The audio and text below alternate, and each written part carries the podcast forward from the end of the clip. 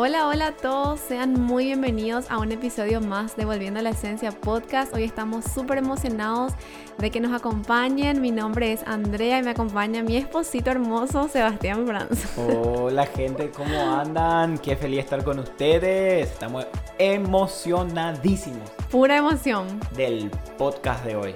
Hoy sí que estamos emocionados. Súper emocionados, contentos, así que préndanse Con fuego. con fuego. Se viene el tema de Se hoy. viene con todo. A ver, el título, quiero que leas un poco, amor, de qué se trata hoy el podcast. Dice, ser cristiano no es fácil. Hasta que... Chan, chan, chan, chan.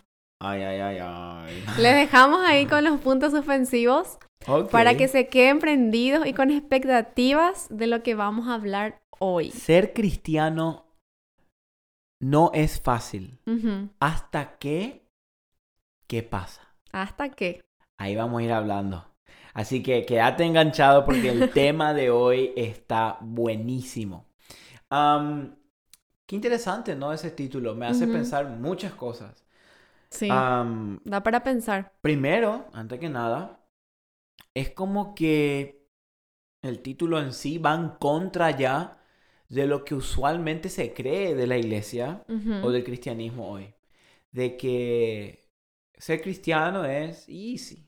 Me gustaría que antes de empezar me explique un poquitito, primeramente ya que empezamos con ser cristiano no es fácil, ¿qué significa realmente la palabra cristiano? Porque muchas veces Claro. decimos, ah, yo soy cristiano, sí, cristiano, cristiano, Claro. pero ¿qué, ¿qué significa ser la palabra cristiano? ¿Qué significa? Claro, y fíjate, iba a eso, ¿no? Que hoy día, lastimosamente, muchos eh, estamos enseñando que seguir a Cristo es algo fácil, es algo simple, es algo que cualquiera lo puede hacer. Y es cierto, seguir a Jesús, cualquiera que cree en Él y acude a Él, tiene vida eterna.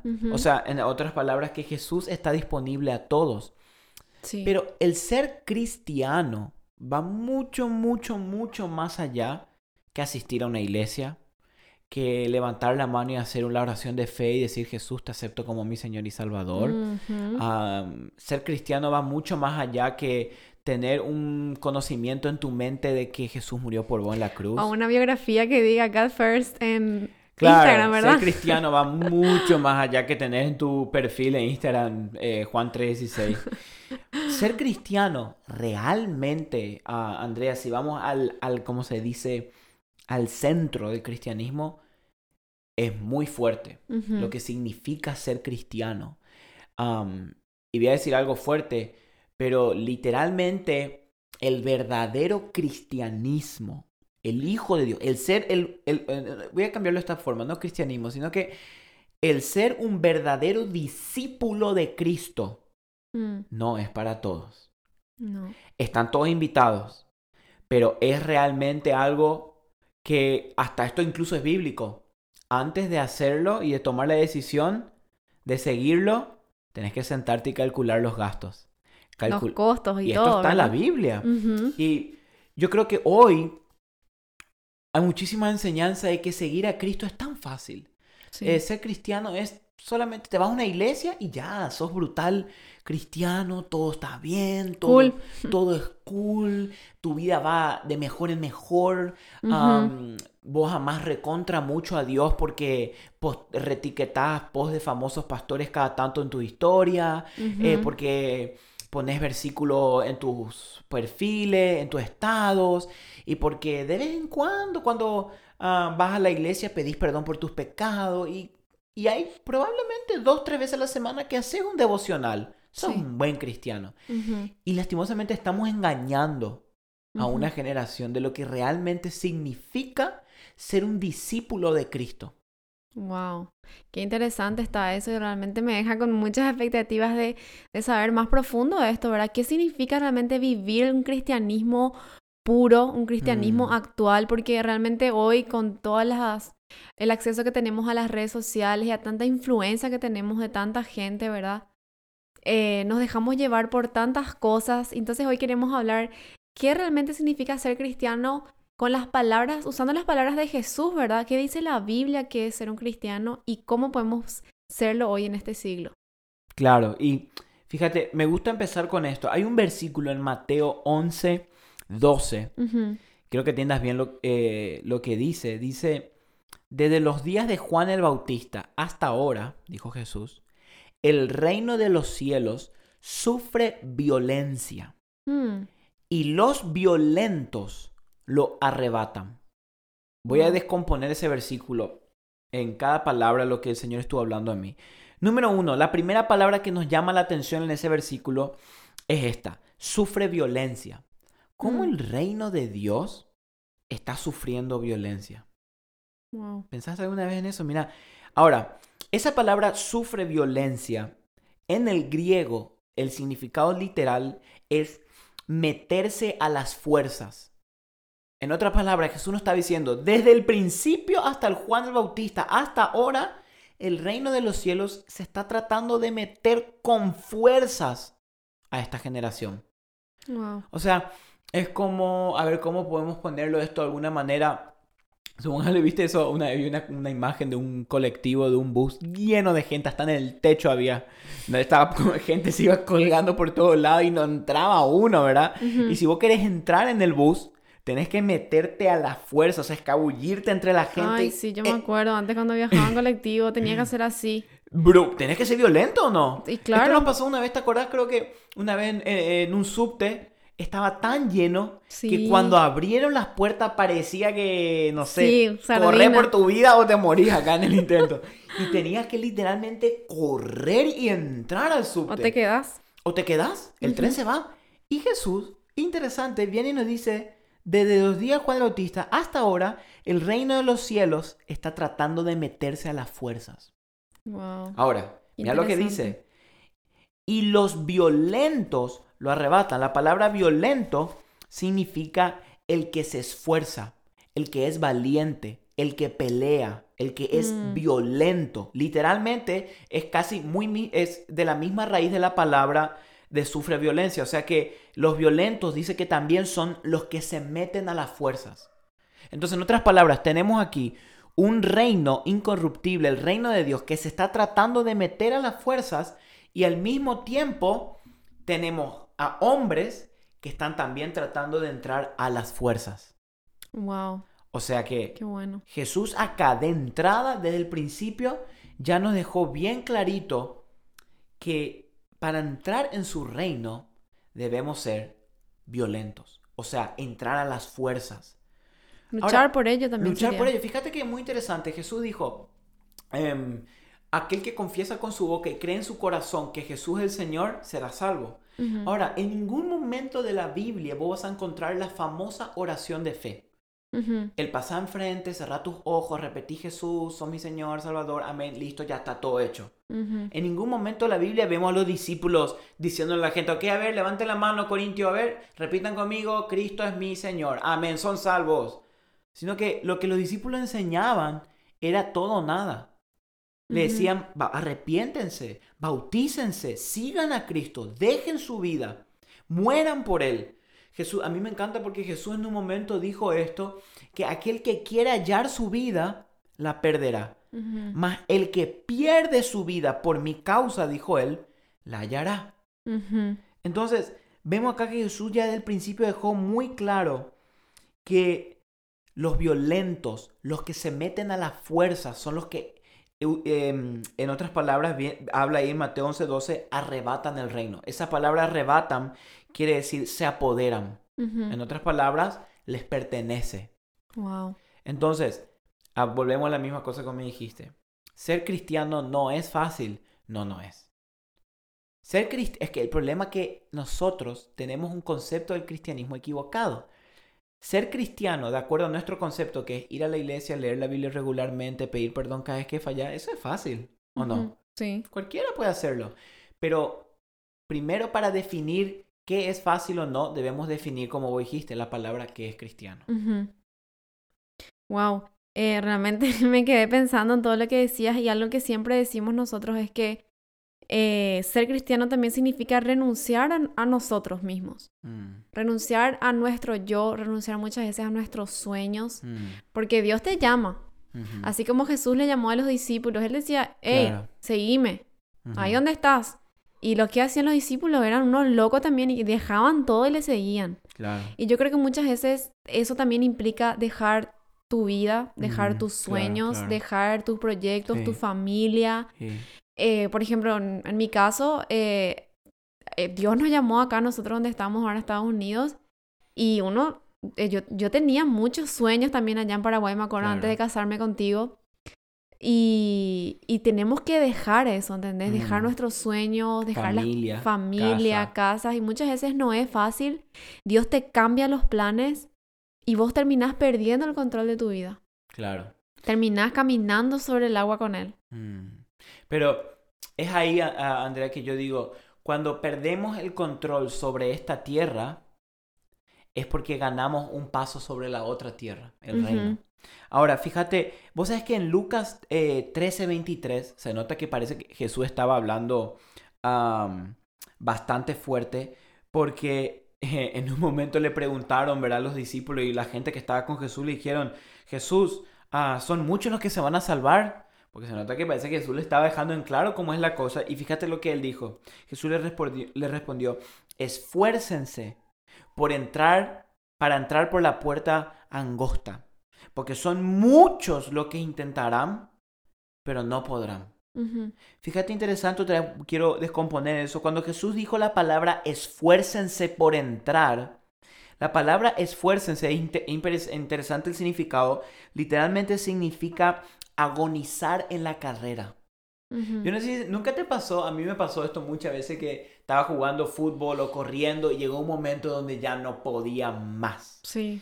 Y ya tipo agonizás en el sentido ya no puedes ni respirar, parece que te duele en el estómago, así no sabes qué hacer, te quedas sin aire. Jesús cuando dijo esta palabra, esfuércense por entrar, él no estaba diciendo literalmente, agonícense en la carrera. Imagínate qué fuerte, ¿no? Ahora, más adelante vemos que Jesús dijo, porque la puerta es estrecha y muchos tratarán y no podrán.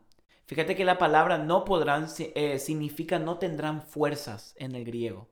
No tendrán la valentía. Volvemos a lo mismo, que el reino de los cielos es de los valientes, de los violentos, de los que pelean. Entonces, esto nos, nos deja algo eh, de pensar que decimos, bueno, espera, Seba. Entonces, vos me estás enseñando que la salvación, yo debo eh, pelear por mi salvación y la salvación es por obras. No, absolutamente lo contrario. La salvación es absolutamente por gracia y no por obras. Pero acá hay una realidad. Mientras estemos en esta tierra, vamos a luchar todos los días contra el reino de las tinieblas y contra nuestra carne, tratando de aferrarnos al reino de Dios. O sea, yo estoy diciendo, voy a hacer esto. Para ser salvo, vos no tenés que ir a la iglesia, portarte bien, no pecar, dejar todo, vender tu casa. No, no, no. Para ser salvo, hay un requisito solamente. Creer en el Señor Jesús con todo tu corazón. Amarlo con todo tu corazón y serás salvo. La salvación es por gracia, no por obras. Ahora, yo digo esto, la salvación es por gracia y no por obras, pero las obras muchas veces, muchas veces demuestran realmente quién ha sido salvo. Sí. La Biblia dice, por sus frutos los conocerán. Entonces, uno no es salvo por las obras que hace por Dios, sino que uno es salvo por la fe que tiene en Dios. Pero nuestras obras demuestran esa verdadera fe en nuestro interior. Y cuando Jesús le estaba diciendo a esta gente, esfuércense por entrar en el reino de los cielos, es porque él sabía que en esta tierra, todos los días de nuestra vida, vamos a tener distracciones que nos van a querer quitar nuestra mirada del reino de Dios. Wow. Todos los días, Andrea. O sea, todos los días es una lucha. Claro, ahora quiero leerle un pasaje de la Biblia que estuve leyendo esta semana que me, me ministró mucho y que capaz muchos de ustedes saben, que es la parábola del gran, banquete de boda. Me llama mucho la atención porque ah, en un momento eso Jesús le dijo a los que estaban sentados con él ahí, eh, ¿a qué se parece el reino de Dios? ¿Cómo va a ser eso? Porque en uno de esos, le- una de las personas dijo, dichoso el que coma en el banquete del reino de Dios. Y fíjate lo que Jesús le dijo. Cierto hombre preparó un gran banquete e invitó a muchas personas. Jesús está hablando ya acá del Evangelio. Dios invitó a muchos.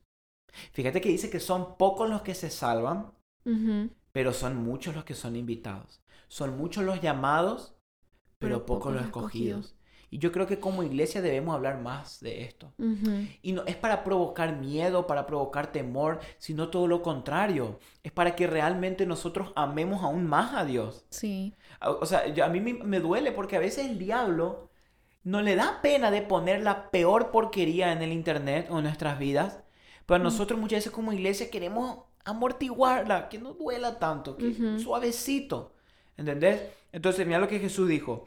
Un día un hombre preparó una gran banqueta e invitó a, muchos, a muchas personas. A la hora del banquete, mandó a su siervo a decirle a los invitados, a los que ya fueron invitados, a los que ya se le predicó, probablemente a los que ya van a la iglesia, vengan, porque ya está todo listo. O sea, el siervo este le estaba haciendo un llamado a la gente a que se acerquen a Dios, a que se comprometan con Dios, a que no solo acepten la invitación, pero sino que vengan a la casa y mira lo que pasó. Pero todos, sin excepción, comenzaron a disculparse. El primero dijo, acabo de comprar un terreno y tengo que ir a verlo. Mm. te ruego que me disculpes, le dijo. Después otro agarre y dijo, acabo de comprar cinco yuntas, dice, ah, de bueyes y voy a probarlas. Te ruego que me disculpes. Fíjate, interesante que todos le dicen te ruego. O sea, entendían que era importante la invitación. Sí. Porque rogaban, te ruego que me disculpen. Muchas veces como cristianos sabemos que estamos desobedeciendo. Mm. Sabemos que estamos, la palabra, esto que decía, uno a uno se iban comenzando a disculpar, es uno a uno se, iba, se empezaban a excusarse. Excusas. ¿Hasta cuándo vamos a ponernos excusas para comprometernos con Dios? Mm. Y yo voy a ser esto sincero conmigo mismo. Yo muchas veces en mi vida me autoexcuso para comprometerme más con Él? ¿Hasta cuándo vamos a dejar de ponernos autoexcusas para seguirle a Él? Y después otro viene y dice, acabo de casarme y por eso no puedo ir.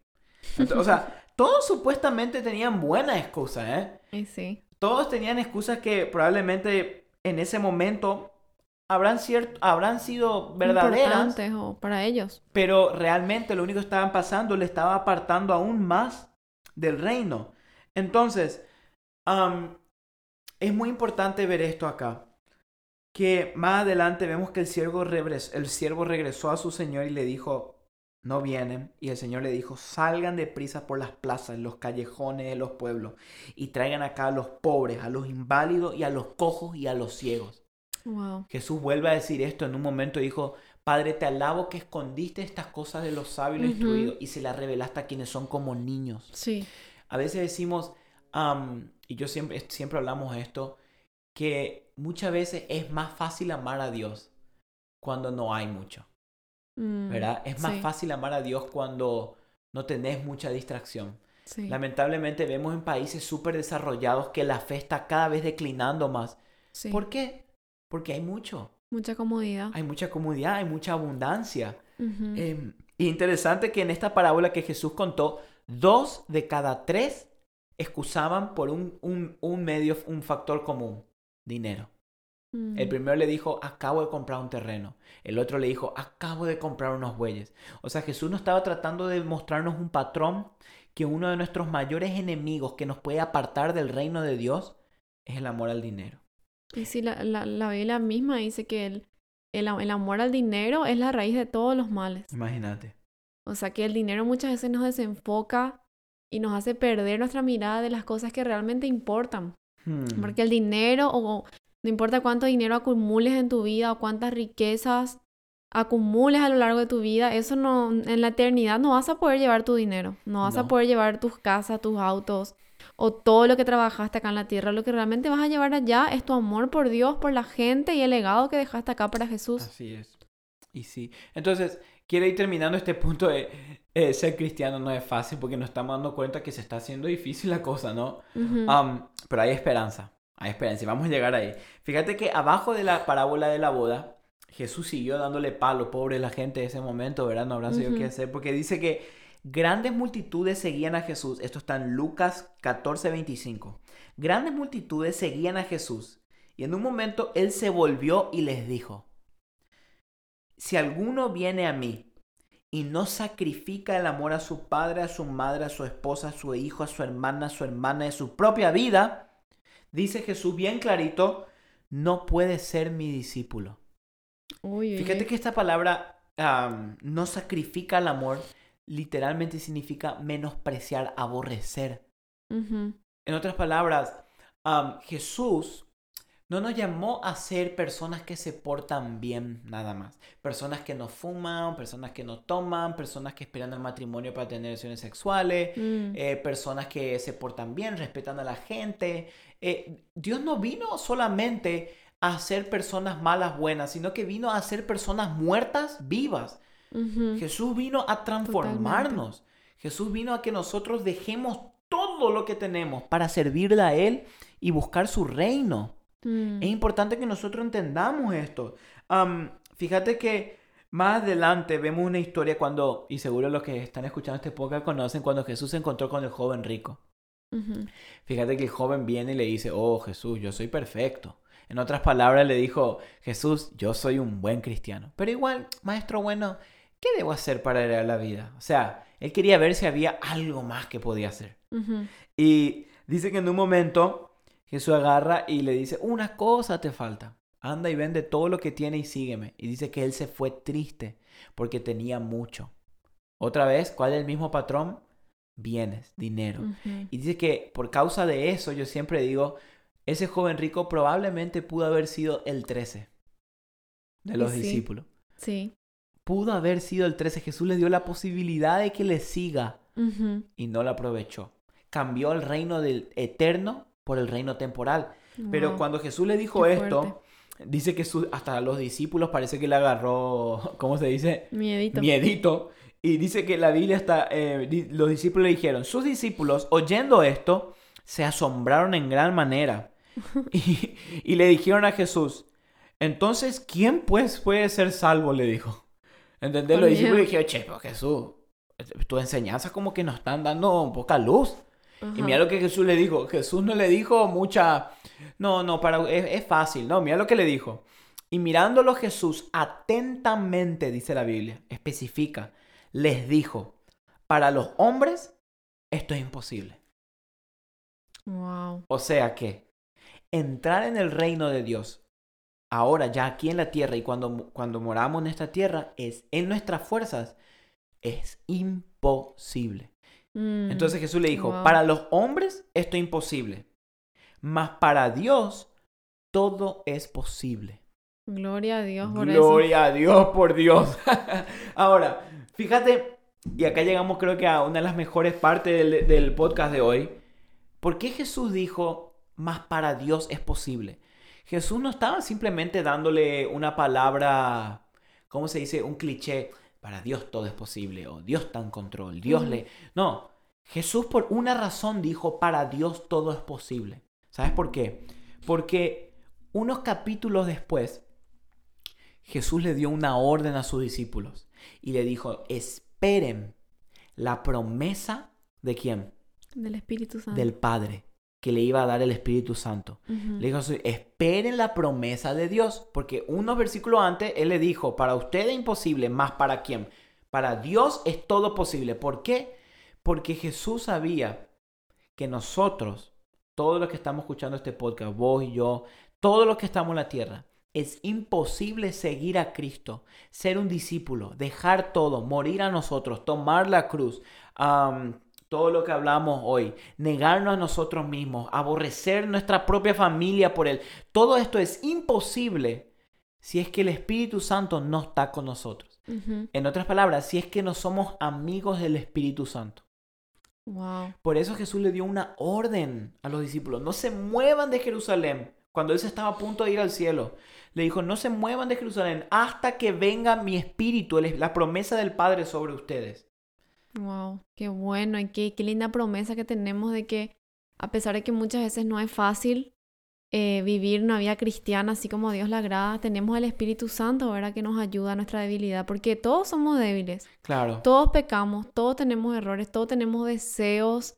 Como, y, muchas veces hasta nosotros somos como el joven rico. Mm. Nosotros hablamos de él, pero muchas veces nosotros somos así como él. Preferimos nuestras riquezas, nuestra comodidad, nuestros bienes, nuestras cosas en vez de seguirle al Señor. Claro. Y, y, fíjate, acá va la parte más interesante. Eh, Jesús le dijo, esperen la promesa, porque para ustedes es imposible, más para Dios es posible. ¿Sabes por qué, amor? Porque la Biblia habla que el Espíritu Santo escudriña las profundidades de Dios. En otras palabras, que el Espíritu Santo conoce lo más íntimo del Padre. Y acá llega la parte más linda. la iglesia no es una lista de reglas, de las mil reglas que hay que seguir. No puede hacer esto, no puede hacer, no puede. Sino que ser cristiano no se trata de no poder hacerlo, sino que se trata de que no queremos hacerlo. ¿Por mm. qué? Porque cuando uno tiene al Espíritu y es amigo del Espíritu Santo, pasa algo muy poderoso, que el Espíritu Santo te enamora de Jesús, te enamora del Padre. Y tu obediencia al Padre ya no va porque, ay, soy cristiano, no tengo que escuchar esa canción, no tengo que mirar esa película, no tengo que tener esto amigo, no tengo que ir a la discoteca. No, ya no lo haces así, sino que no lo haces porque porque amas al Padre, porque el Espíritu adentro tuyo está clamando, Abba, Padre, porque el Espíritu te empuja a amar a Dios. Fíjate que lo que dice en la Biblia, vemos en Romanos, dice, y de igual manera el Espíritu nos ayuda en nuestra debilidad. O sea que Él es nuestro ayudador, porque no sabemos qué pedir como conviene, pero el Espíritu mismo intercede por nosotros con gemidos indecibles. Mira lo que dice, más el que escudriña los corazones sabe cuál es la intención del Espíritu. Entonces, en otras palabras, Dios, porque conforme a la voluntad de Dios intercede por los santos. Vemos más adelante en otro versículo, dice, más el consolador, el Espíritu Santo, a quien el Padre enviará en mi nombre, Él os enseñará todas las cosas y os recordará todo lo que yo os he dicho. Wow. Todo. O sea que acá está el gran punto de este podcast. Seguir a Jesús no es fácil hasta que tenemos un encuentro con su Espíritu Santo. Amén. Hasta que empezamos a enamorarnos de Dios a través de su Espíritu. Hasta que dejamos de seguir reglas y empezamos a demostrar una vida de amor y pasión. Ser cristiano no es fácil hasta que nos damos cuenta que no hay nada más hermoso que una amistad con el Espíritu Santo. Entonces te das cuenta que cuando vos sos amigo del Espíritu Santo y el Espíritu Santo es tu amigo y tienes una relación con el Padre, ya no te preocupan todas estas cosas que Jesús dijo, aborrecer a tu familia, morir a vos mismo, tomar tu cruz. ¿Por qué? Porque naturalmente ya nace eso de vos. Ya el dinero no es un Dios tuyo. La comodidad ya no es tu Dios. Ya no preferís tu familia, preferís a Dios antes que cualquier cosa, porque el Espíritu dentro de vos está clamando, Abba, Padre. Amén. Y qué linda promesa que tenemos al Espíritu Santo. Y como dijiste, ser cristiano no es fácil, hasta que realmente nos damos cuenta de la aventura tan linda que es vivir con Jesús. Amén. Hasta que nos damos cuenta que perder el control de nuestra vida es lo más lindo que nos puede pasar. Lo más lindo. Porque todo lo que te pasa es con un propósito, es porque Dios lo permite y Él se quiere glorificar, Él te quiere usar, Él, se quiere, te quiere levantar. Así que no hay nada más lindo que perder el control de tu vida. Bájate de esa barca, deja tu comodidad y seguirle a Jesús en el agua. Amén. Y Él te va a sostener y, y va a hacer cosas locas en tu vida. Así como caminar por el agua, milagros, cosas que te van a dejar boquiabierto y Dios te va a sorprender. Ok, así que ah, queríamos dejarle con esto. Espero que Dios te haya hablado. Acuérdense que cuanto más perdemos el control en esta tierra, es porque más estamos ganando tracción en el reino. Amén. Así que gracias por acompañarnos hasta acá. Esperemos que Dios te haya hablado, haya tocado tu corazón y que tengas un hermoso, hermoso día. Así es. Dios les bendiga. chao. chao. chao.